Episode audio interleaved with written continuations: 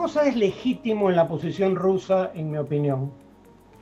Uno, aunque ahora algunos lo nieguen, los documentos desclasificados lo prueban. Documentos desclasificados del gobierno de los Estados Unidos y de otros gobiernos occidentales demuestran que cuando se negociaba la reunificación alemana entre Estados Unidos y sus aliados europeos por un lado y la Unión Soviética bajo Mikhail Gorbachev por otro en 1990, se le prometió formalmente a Gorbachev, aunque no se puso por escrito, que esa iba a ser la única ampliación hacia el este de la OTAN, la Organización del Tratado del Atlántico Norte, la alianza militar liderada por Estados Unidos.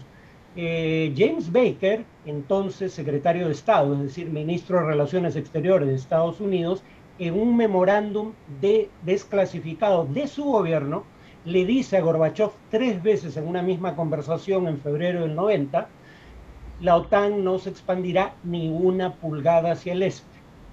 Entonces, hay una, una mentira de base que nadie admite oficialmente hoy en día, pero que está comprobada y, que obviamente ningún ruso olvida.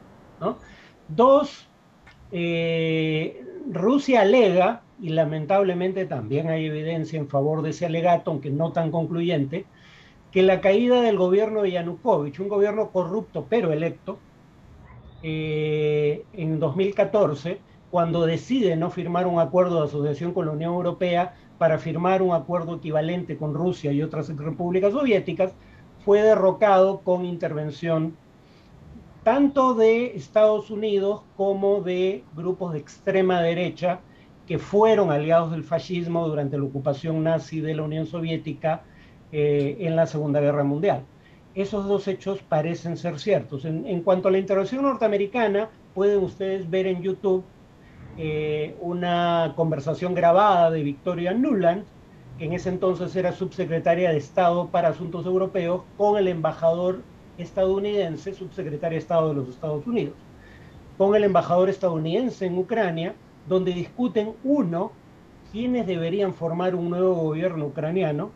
Ella dice, por ejemplo, Klitschko, un boxeador que había sido campeón mundial y que ahora era congresista, no debería formar parte de ese gobierno, lo dice explícitamente. Y cuando el embajador menciona el hecho de que la Unión Europea no apoyaba la injerencia norteamericana en el proceso político ucraniano, al menos no la forma en que ésta estaba adquiriendo, su respuesta, y cito, y estas no son mis palabras, disculpen, fuck the EU, o sea, al diablo con la Unión Europea. ¿no? Eso está en YouTube, lo pueden googlear. Victoria Nuland. ¿no? Entonces parece que sí hubo intervención norteamericana en la caída de eh, Yanukovych, pero además eh, la BBC, insospechable de simpatías con Putin, eh, un medio público británico, logra testimonios de gentes que dicen que los francotiradores que dispararon contra los policías, pero también contra los manifestantes, para generar confrontación, eh, habían sido contratados por exmilitares vinculados a grupos de extrema derecha, seguidores de Stepan Bandera. Eh, dicho sea de paso, el, presidente anterior a Yanukovych, Yushchenko, había proclamado a este eh, sujeto, Stepan Bandera, héroe nacional ucraniano, siendo que había colaborado con la ocupación nazi de Ucrania. ¿no? Eh, y eso lo, dice, por ejemplo, el centro Simón Wiesenthal, que perseguía o persigue criminales de guerra nazi. Bueno, digo perseguía porque ya no quedan virtualmente ninguno vivo. entonces, hay elementos en favor de la posición rusa. Luego está el tema del intento de suprimir el, uso del idioma ruso en partes de Ucrania, o por lo menos para la educación escolar. Eh, entonces, digamos que la posición rusa no es antojadiza. Recuerden que Rusia fue invadida a través de Ucrania en más de una ocasión en su historia, la última durante la Segunda Guerra Mundial, como ya mencioné. Ahora, que Rusia tenga buenos argumentos históricos no quiere decir que sus medios o los medios a través de los cuales haya actuado no sean medios ilegales bajo el derecho internacional. sí puede haber un argumento histórico en favor de la idea de que Crimea debió pertenecer a Rusia y no a Ucrania cuando se divide la Unión Soviética. Pero bajo el derecho internacional lo que está prohibido es el medio, el uso de la fuerza como medio para, eh, para acceder a territorios. Y en ese sentido, por muy buena que sea la reivindicación histórica rusa, que es discutible, dicho de paso, porque si nos vamos aún más atrás en la historia, ahí la mayoría no eran rusos, eran tártaros. Entonces, ¿por qué no devolvérselo a los pobladores originales? ¿no? Pero, en fin, eh, al margen de qué tan bueno sea el argumento histórico ruso, el punto es el derecho internacional no permite el uso de la fuerza para adquirir territorios. Eso fue lo que hizo Rusia con Ucrania, eh, perdón, con Crimea en 2014 y es lo que acaba de hacer eh, para todo efecto práctico. Bueno, lo hizo en 2014 también, pero lo acaba de formalizar con los autogobiernos eh, aliados de Rusia de Donetsk y Lugansk. ¿Por qué digo que se viola acá el derecho internacional? No solo por la Carta de las Naciones Unidas que prohíbe el uso de la fuerza, sino porque la propia Rusia firmó el llamado Memorándum de Budapest que reconocía las fronteras de Ucrania, incluyendo toda la provincia o la región del Donbass y la península de Crimea. Entonces Rusia no solo viola normas generales del derecho internacional, viola un acuerdo internacional suscrito por su propio gobierno. lo que quiero decir aquí es que, eh, como suele ser habitual en, los temas de política internacional, y con esto termino, esto no es blanco y negro, ¿no? Hay, hay múltiples matices. La responsabilidad fundamental de lo que está ocurriendo ahora, sin embargo, la tiene el gobierno de Vladimir Putin. Gracias, Fariti, y qué bueno que, apunte justamente eso, ¿no? Que, hay que hay que mirar un poquito con cuidado los, los matices, porque esas discusiones tienen un montón que desenmarañar, digamos, ¿no? Y una, primera pregunta que quería hacerte es, em, el, editor de temas internacionales del Financial Times, eh, Gideon Rackman, en un artículo reciente decía que hay hay como que dos percepciones sobre Putin, ¿no? Una eh, que él le llamaba eh, Putin the Rational, ¿no? El, gobernante calculador que siempre está tratando de empujar las cosas para ver hasta dónde puede llegar, pero que finalmente se comporta de manera más o menos racional. Y el alter ego, digamos, que le llamaba, creo que, eh, Vlad the Mad, ¿no? Putin el loco, digamos, ¿no? Este, ¿Cuál de los dos crees tú que está, digamos, este, en control de la situación? A ver, yo diría que Putin, Putin es un actor que trata de ser racional, pero hay razones institucionales por las cuales su racionalidad tiene límites. Bueno, por momentos suena francamente como un maníaco, ¿no? Cuando dice eh, eh, Ucrania no tiene razón de existir, no es un Estado legítimo.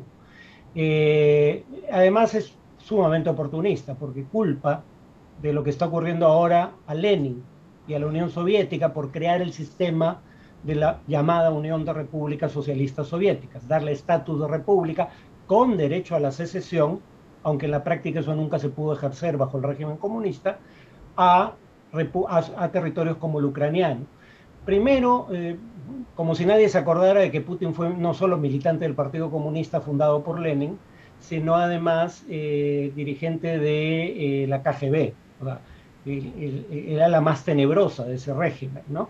Entonces, pero ahora, como se ha reconvertido en un nacionalista cristiano, eh, ahora él critica al partido y al líder fundador del partido del cual fue militante. Cuando empieza a decir cosas así suena francamente eh, irracional, ¿no? Sobre todo porque al margen de lo que diga Putin, la independencia de Ucrania fue ratificada en un referéndum en el que votó el 85% de los ucranianos y de los cuales 92% votó en favor de la independencia. O sea, si eso no refleja la existencia de una identidad nacional, eh, pues no, no, hay nada más cercano a la unanimidad que el referéndum que, que, ratifica la independencia de Ucrania. ¿no? Yo creo que él intenta ser un actor racional, porque finalmente la racionalidad instrumental se refiere a los medios, no a los fines. Tú puedes tener fines, digamos, demenciales, pero puedes tener, eh, digamos, eh, apelar racionalmente a medios que pueden ser eficaces para lograr esos fines. Eh, creo que Putin intenta ser racional en un sentido instrumental, pero hay dos cosas que juegan en su contra. La naturaleza autoritaria del régimen y la naturaleza personalista del régimen. Que las menciono por separado porque, claro, todos los regímenes personalistas son autoritarios, pero no todos los regímenes autoritarios son personalistas. ¿Cuál es el problema con los regímenes autoritarios? Básicamente que no hay un libre flujo de información. En un régimen democrático, la prensa, si el gobernante quiere llevar al país a una aventura militar, la prensa independiente puede oponerse. Eh, la oposición en el Congreso puede oponerse y revelar información eh, que, probablemente no sea del agrado del gobernante que quiere llevar al país a una guerra eh, y puede eventualmente impedir que el país lleve, a la guerra si se convence a suficientes tomadores de decisiones y a suficientes ciudadanos de que es una mala idea. Ese proceso no existe en un régimen autoritario. Veamos lo que acaba de ocurrir en, eh, el Consejo de Seguridad, donde Putin alecciona al jefe de inteligencia ruso que, que poco menos que tirita del miedo ante, eh, digamos, los apremios de Putin, ¿no? O sea, ahí no hay oportunidad para decirle no a Putin. Y el tema de que sea un régimen personalista es peor aún, porque hay autoritarismos institucionalizados, el, el del PRI en México o el de la propia Unión Soviética, que era, gobernaba el Politburó del Partido Comunista, no tanto un individuo, ¿no? Y a veces removían al jefe de gobierno, como ocurrió con Khrushchev. Cuando el régimen, además de autoritario, es personalizado, todo el mundo sabe que acceder a los máximos cargos de poder depende de estar en buenos términos con el líder. Y entonces nadie le dice al líder lo que no quiere oír por temor a ser apartado de su círculo inmediato, cuando no de ser apresado o, o asesinado, ¿no? Yo creo que Putin intenta ser un actor racional. Dicho sea paso, esto lo tengo presente porque probablemente sea mi primer podcast para el podcast que voy a hacer con comité de lectura. Creo que esos son los problemas en el proceso de toma de decisiones en la Rusia de Putin. Ahí hay otra pregunta que mucha gente se hace y es hasta qué punto eh, eh, eh, Putin está como se dice en inglés, eh, punching over his weight, ¿no? Eh, eh, siendo más ambicioso de lo que podría. Finalmente Rusia es un país que ya no tiene el poderío económico que tenía antes, me parece que es la duodécima economía más grande del mundo, está en una crisis económica muy complicada, pero uno a la vez ve cosas que la verdad que parecen sacadas de, películas de, espías, digamos, ¿no? Eh, estos asesinatos aparentemente vinculados a la KGB de, espías, me acuerdo un caso en Londres, lo que pasó con Navalny, digamos que lo envenenan y llega con las justas a salvarse a Alemania, este, la intervención de los rusos en las elecciones a través de mecanismos de ciberguerra o de, ¿no? de ciberespionaje, lo que fuera. Eh, eh, toda esta teoría alrededor de eh, el, síndrome de, la, de Habana que le llaman, ¿no es cierto? en fin, hay como que un montón de cosas que hacen pensar que están pasando o los rusos están haciendo cosas que los ponen ya como un actor internacional, digamos, que parece, digamos, este, seguir un poco la lógica del villano de película, ¿no? Que quiere un poco como que sembrar el caos, ¿no? ¿Es, es, así o de repente me estoy este, sobreimaginando el tema? Hay algo de verdad. Como digo, el Occidente trabajó muy mal el tema de la relación con Rusia después del fin de la Guerra. La OTAN jamás debió expandirse, por lo menos no hasta las fronteras de Rusia. Si hubiera incorporado solo a, las, a los antiguos aliados del Pacto de Varsovia, es algo con lo que Rusia hubiera podido vivir. Pero la OTAN quiso expandirse hasta las fronteras mismas de Rusia. Y la razón por la que los soviéticos no desmantelaron el imperio zarista es porque estados como Ucrania o, Bielorrusia eran los proverbiales estados tapón, estados que ponen distancia entre tu territorio y el territorio de potenciales agresores. O sea, son estados que ayudaban a proteger la seguridad de Rusia. Entonces, no entender, bueno, no sé si no lo entendieron, ¿eh? la verdad, porque si no, no habrían hecho las promesas que mencioné en 1990. Pero cuando uno lee a Putin y lee autores rusos cercanos al gobierno, hay un elemento de verdad. Nos trataron como enemigos desde el primer día, pese a que tuvieron un gobierno que no pudo ser más cercano a Occidente como el de Boris Yeltsin. Nos siguieron tratando como enemigos. En eso no se equivocan los rusos, entonces Putin en gran medida es consecuencia de la forma en que, claro, algunos dicen es consecuencia de la tradición política rusa que jamás conoció democracia, alguna. Pero hubo una etapa democrática imperfecta, pero existió y aún así luego vino Putin. Creo que Putin es producto de eh, los errores que cometen las potencias occidentales al intentar expandir la OTAN hacia el este. Eh, por ende, lo que hay que entender es que Putin cree que él está peleando una, una suerte de guerra defensiva. Pónganse a pensar dónde enfrenta Rusia a Occidente en países que han sido históricamente aliados rusos, no occidentales en Siria, en Ucrania, por ejemplo, ¿no? Eh, Rusia no se va más allá en zonas de influencia tradicionales de Occidente. Entonces, eso es lo primero que hay que tener en cuenta. Ahora, que Rusia tiene más influencia en la política internacional de lo que justificaría su peso específico es innegable. Brasil tiene una economía más grande que la rusa. La rusa es decir, la doceava economía del mundo, si no me equivoco. La soviética era la segunda, pero muy lejos de Estados Unidos. 44% más o menos del PBI norteamericano, la economía rusa actual es 7.5% del PBI norteamericano. El estado de Texas, si fuera un estado independiente, tendría un PBI mayor que el ruso. En cuanto a gasto de defensa, pero ahí está el truco, el gasto de defensa ruso es infinitamente inferior al norteamericano. Estados Unidos tiene un gasto de defensa superior al de los ocho países que le siguen en nivel de gasto combinados, la mayoría de los cuales son aliados estadounidenses de la OTAN, ¿no? Pero eh, ahí está el pero, la, Unión Soviética sigue teniendo más armas nucleares, salvo por Estados Unidos, más armas nucleares y más misiles para hacerlas llegar a potenciales destinos que todo el resto del mundo combinado. ¿no? Y Rusia sigue siendo un gran fabricante de armamento.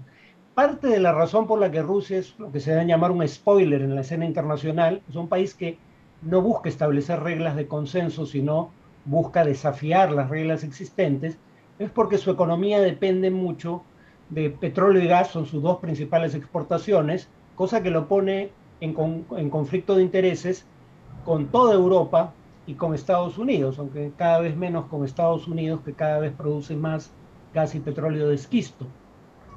Pero históricamente, lo que le conviene a buena parte de la economía mundial no le conviene a Rusia, un precio bajo del petróleo y del gas, eh, y viceversa. Y Rusia sigue siendo un gran exportador de armas. Y la exportación de armas no es como la exportación de cualquier bien, porque la exportación de armas suele implicar acuerdos de largo aliento con los países compradores. Primero se venden a gobiernos, no se venden fundamentalmente a actores privados, sino a gobiernos. Y esos gobiernos necesitan eh, repotenciación cuando llegue el momento, eh, repuestos, asesoría técnica, preparación o adiestramiento, y todo eso lo brinda el país vendedor. Entonces, los países que exportan armas terminan estableciendo acuerdos militares con los países compradores, que muchas veces en el caso de Rusia son países a los que Estados Unidos o Europa no les quieren vender armas por razones políticas, como Venezuela. Eh, entonces, sí, eh, los intereses de Rusia entran en conflicto con los intereses norteamericanos y europeos, eh, y Rusia tiene, eh, está dispuesto a usar la fuerza, como está demostrando, para violar el derecho internacional de una manera que es grave porque no tiene muchos antecedentes en el mundo contemporáneo. Con eso termino. La última vez que un país anexó territorio por la fuerza fue en los años 70. Lo que ocurrió en, en Crimea fue algo absolutamente inusual ¿no? en las últimas décadas. Y tú ves un escenario en el que, eh, eh, digamos, eh, el poderío nuclear de cualquiera de los dos países, digamos, de Estados Unidos o de Rusia, podría activarse, digamos, este, o, sigue manteniéndose sólida, digamos, esta teoría de, la destrucción mutua asegurada como, como digamos, este inhibidor, digamos, de, de que algo así pueda pasar. A ver, por suerte eso no es un tema respecto a Ucrania, porque Ucrania no es parte de la OTAN. Por eso es que yo no entiendo cuál es el apuro con que Ucrania entra a la OTAN, ¿no? Bueno, no hay apuro, pero ¿por qué el prurito de buscar eso como objetivo? Porque el día que Ucrania entra a la OTAN y ocurra algo parecido a lo que está ocurriendo ahora, ahí sí tendríamos un riesgo real de guerra entre potencias nucleares, porque el artículo quinto de la Carta Atlántica, o sea, el, el tratado que da origen a la OTAN, establece que un ataque contra un miembro de la OTAN es un ataque, debe ser entendido como un ataque contra todos los miembros, que están por ende obligados a acudir en defensa del agredido. Como Ucrania no es parte de la OTAN, eh, una intervención rusa en Ucrania no genera, no activa ese mecanismo. Pero si Ucrania se integrara en la OTAN, estaríamos en un escenario distinto. Claro, lo que algunos dicen es, si Ucrania ya estuviera en la OTAN, esto nunca hubiera pasado. Pero esto pasa por el error de la OTAN de decir en 2008, no ahora, en 2008, damos la bienvenida a las aspiraciones euroatlánticas de Ucrania y Georgia, que eventualmente serán miembros de la OTAN, pero luego, como el ingreso a la OTAN requiere unanimidad de los integrantes, por presiones de, Rus, perdón, de Francia y Alemania, que tienen poder de veto, todos los estados tienen poder de veto, se ha ido postergando la decisión de incorporar a Ucrania. Entonces, la, paradoja es que eh, la OTAN ha creado lo que los economistas llaman estímulos perversos, ¿no? incentivos perversos. Porque por un lado ha dicho que va a admitir a Ucrania en la OTAN, pero ha ido posponiendo durante 14 años esa admisión. Lo que Rusia, entiende es que si va a hacer algo respecto a la posibilidad de que Ucrania entre a la OTAN, lo tiene que hacer antes de que entre, no después. ¿no? Eh, por eso yo creo que cuando menos habría que garantizarle a Rusia, pero yo no sé si eso ya baste para Rusia y tampoco sé si esté dispuesto a ofrecerlo ya la OTAN, que eh, el tema se va a seguir posponiendo indefinidamente. Ya Alemania había dicho que eh, no era un tema en agenda, un poco implicando que en caso de que se sometiera a votación votaría en contra y vetaría el ingreso de Ucrania. Pero probablemente se necesiten certezas de ese tipo de Estados Unidos por escrito y no solo de Alemania. Y quiero preguntarte también sobre eh, los chinos, ¿no? que, que, han tenido algunas declaraciones eh, eh, digamos, que se percibieron como respaldo a la posición rusa, pero tampoco es como que un respaldo al 100%. Entonces, ¿cuál, ¿cuál, es el rol que juegan los chinos en, en, este conflicto? Algunos dicen, y yo los, estoy de acuerdo con ellos, es que este es un nuevo momento kissingeriano. ¿Por qué? Porque Kissinger fue quien se dio cuenta en la década del 70 de que había tantas cosas que enfrentaban a rusos y chinos como la, o soviéticos y chinos como las que los unían.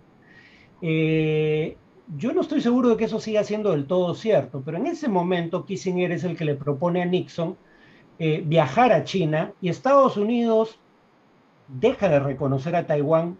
Estados Unidos hasta ese momento reconocía a Taiwán no solo como un Estado independiente, lo reconocía como el gobierno legítimo de la China continental, no solo de la isla de Taiwán y era el país que ocupaba en representación de China un lugar en, en, las Naciones Unidas.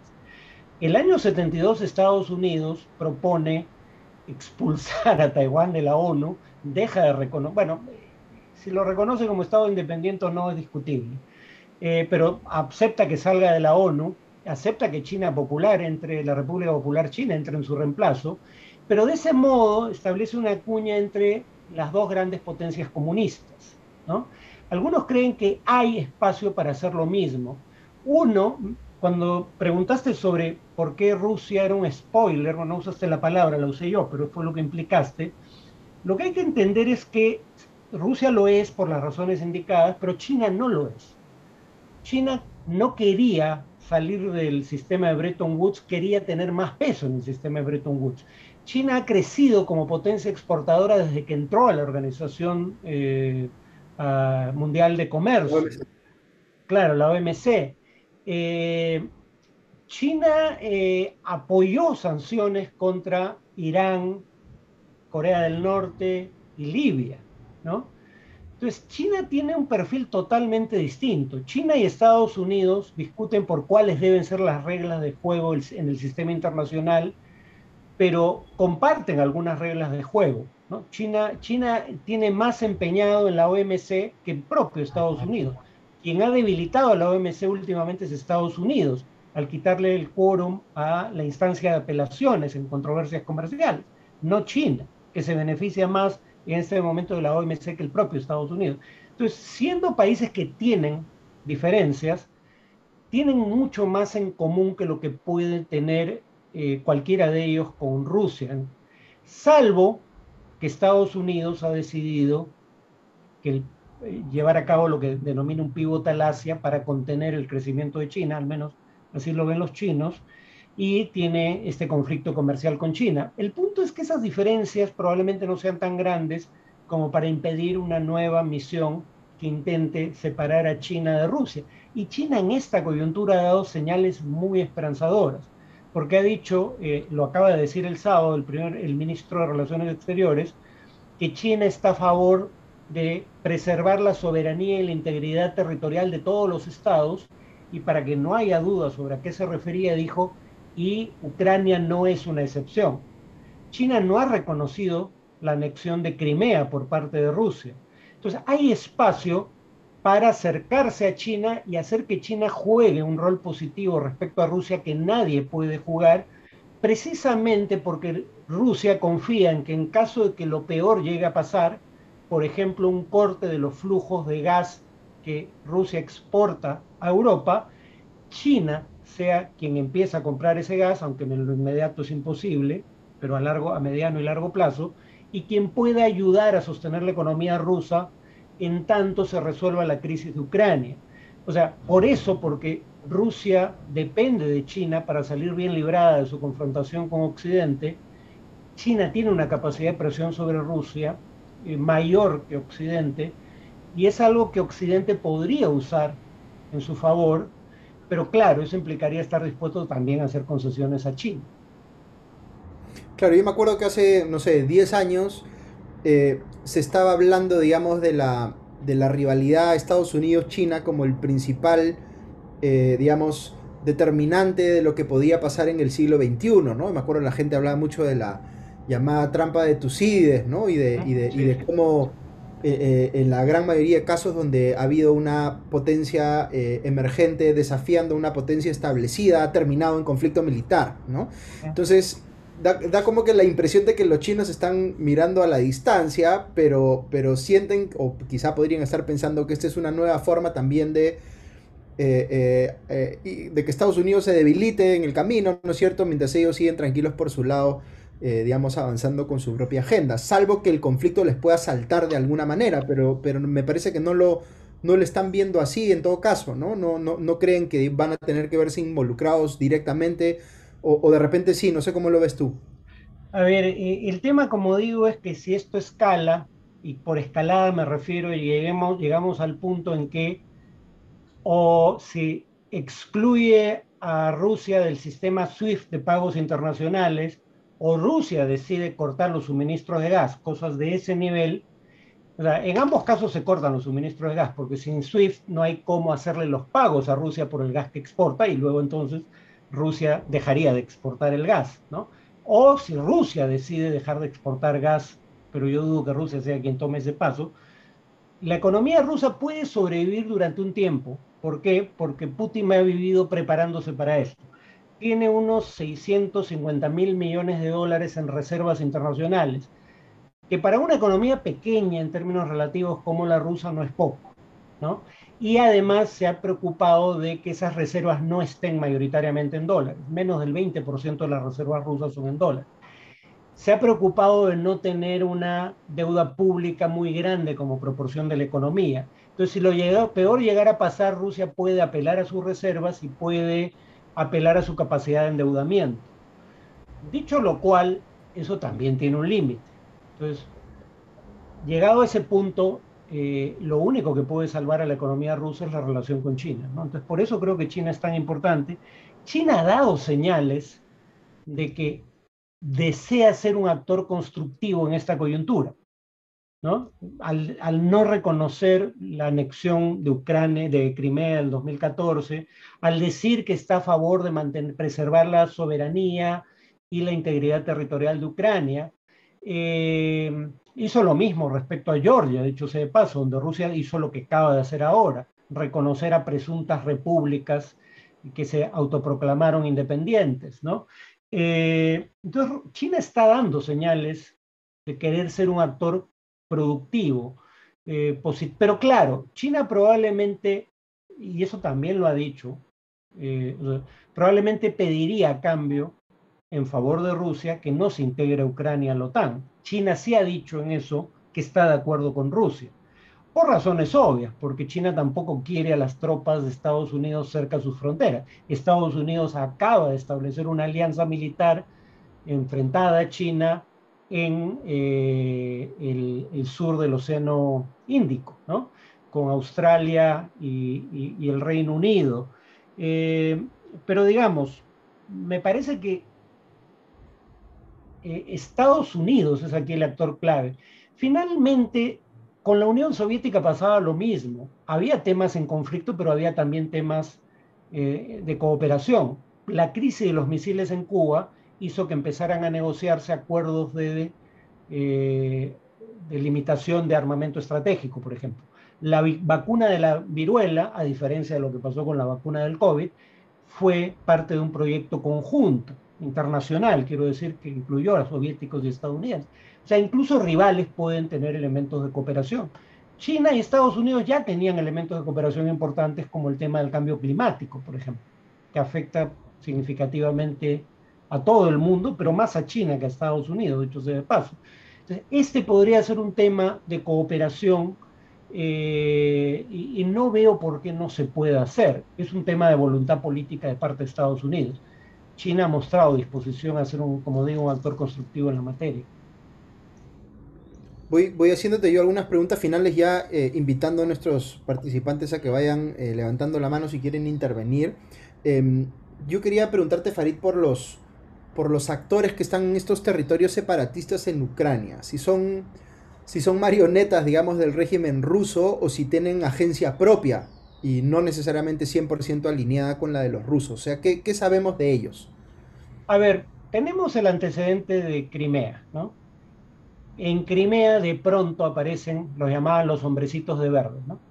Eh, era un término obviamente irónico, porque de pronto aparece una guerrilla de la cual nadie había oído hablar hasta ese día, cuyos milicianos mm, usan pasamontañas para no ser identificados, pese a estar en control de la situación. O sea, no es que usaran pasamontañas para evitar eh, ser víctimas de, un ejército rival que no existía en ese contexto, y no usaban distintivos de ningún tipo, cosa que viola el derecho internacional, dicho sea de paso.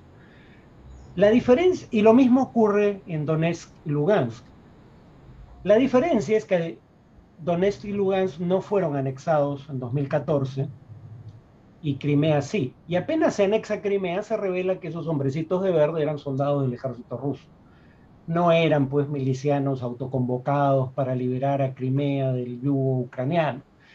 Entonces, eh, por eso no es tan grave es una violación flagrante del derecho internacional, pero no cambia mucho sobre el terreno lo que acaba de hacer Rusia, porque en la práctica esos eran territorios rusos bajo otro nombre. ¿no? Entonces sí, no son eh, actores independientes. Eh, eh, fíjate cómo Rusia los reconoce, pero por un decreto interno de Rusia decide emplazar fuerzas ahí. ¿no? Requiere mayor permiso de los presuntos gobiernos de esas nuevas repúblicas. Porque ahí también han, aceptado que las pretensiones de estos grupos separatistas van más allá de los territorios que hoy controlan, ah, ¿no? Entonces, ¿hasta, hasta, dónde se puede esperar que lleguen? Este, posiblemente, digamos, con algún tipo de apoyo militar ruso, ¿no? Sí, la región del Donbass es casi tres veces más grande que el territorio que ocupan eh, las llamadas repúblicas populares de Donetsk y Lugansk pero esas repúblicas populares reivindican toda la región del Donbass. ¿no? Eh, entonces, eh, Rusia ya ha dicho que reconoce esa reivindicación, no el territorio que controlan de hecho, con lo cual se abre claramente la posibilidad, y ahí sí va a haber guerra, porque ahora, como digo, las tropas rusas han desplazado de una parte del territorio controlada por el Estado ruso a otra parte del territorio controlado por el Estado ruso, pero que no era formalmente ruso y ahí no ha habido combate. Pero si intentan capturar el Donbass, ahí sí vamos a tener enfrentamientos serios, ¿no? Rusia también ha dado, en honor a la verdad, indicios de que está dispuesto a retroceder en el reconocimiento, pero eso es parte del problema con Putin. Envía, él envía, él o sus allegados envían señales eh, cruzadas, ¿no? Si se retoma el acuerdo de Minsk y se implementa, esto podría revertirse, porque no se ha anexado esos territorios. que sería un paso mucho más difícil de revertir. Pero por otro lado se dice que se reconoce a estas repúblicas en todo el territorio que reclaman, lo cual implicaría que hay que capturar el resto del Donbass, ¿no? Entonces, eso ya no es una hipótesis antojadiza. Estados, la propia Rusia está indicando que ese podría ser el siguiente paso si es que no tiene concesiones de fondo. ¿no? Y de ahí ya solo quedan dos pasos más. Una vez capturado el Donbass, la pregunta sería, y tal vez lo haga en un solo movimiento, si va a intentar unir el Donbass con Crimea, porque Crimea la anexó, pero Crimea no tiene conexión territorial con Rusia. Se ha tenido que construir un puente sobre el mar de Azov para unir a Crimea y Rusia. Si captura el Donbass, ya solo habría que capturar una pequeña franja en el sur, eh, sureste de Ucrania para unir el Donbass con Crimea. ¿no? Entonces, eso podrían ser o el siguiente paso, Donbass, y el subsiguiente, esa franja hasta Crimea, o podría ser un solo paso. Y Rusia llega a dar esos pasos, ya la idea de capturar Kiev, yo todavía creo que ese no es el propósito de Putin, creo que cometería un grave error, pero ya se vuelve verosímil en todo caso, ¿no? ¿Por qué creo que no es verosímil todavía? Primero, porque si bien Rusia tiene la capacidad material para capturar la capital de Ucrania, la razón fundamental por la que no creo que quiera hacer eso es porque conoce la historia de su país y sabe lo que les pasó cuando tuvieron que enfrentar a una insurgencia en Afganistán respaldada por Estados Unidos. ¿no? Y bueno, lo que acaba de pasarle a Estados Unidos en Afganistán. Y cuando Estados Unidos ocupaba Afganistán, no había ningún estado del mundo que le diera apoyo al movimiento talibán. Mientras que si hubiera una ocupación de, territorio ucraniano, Estados Unidos ya ha dicho que va a apoyar una insurgencia contra la ocupación rusa. Entonces yo todavía creo que, eh, y hay otro motivo, pero ya estoy empezando a dudar de ese, por eso no lo menciono por ahora, pero en general yo no creo que Rusia tenga la intención de ocupar íntegramente Ucrania. Eh, ahora, eh, apostaría mi dinero a que no va a ocurrir, ya estoy empezando a dudarlo. Si, si invade el Donbass, el resto del Donbass, ya estamos en terra ignota, ya casi cualquier cosa puede pasar. Claro, ahí, ahí Kiev está más cerca de la frontera con, con, Bielorrusia, que tiene de gobernante a este otro personaje medio eh, lunático, ¿no es cierto? Lukashenko, eh, llamado el último dictador de Europa, me parece. Y, y, lo, lo, la otra pregunta que, que, te quería hacer, y ahí, y ahí sí yo me quedo porque ya tengo varias manos levantadas, es, ¿los bálticos, por ejemplo, deberían tener alguna razón para preocuparse o están ellos fuera, digamos, del ámbito de influencia de este conflicto? Tienen la gran ventaja que ya son miembros de la OTAN. Entonces Rusia, en caso de meterse con ellos, se mete con la OTAN y ahí se activa el artículo quinto al que hice mención. Por eso las acciones de Rusia son en Georgia o Ucrania, países que han sido invitados a iniciar el proceso de acceso a la OTAN, pero que 14 años después de, de emitir esa invitación siguen sin ser parte de la OTAN a los que se puede atacar con relativa impunidad en el sentido de que la OTAN ya ha dicho que no va a activar el artículo quinto por países que no son miembros, o sea, no, no tiene razón para hacerlo.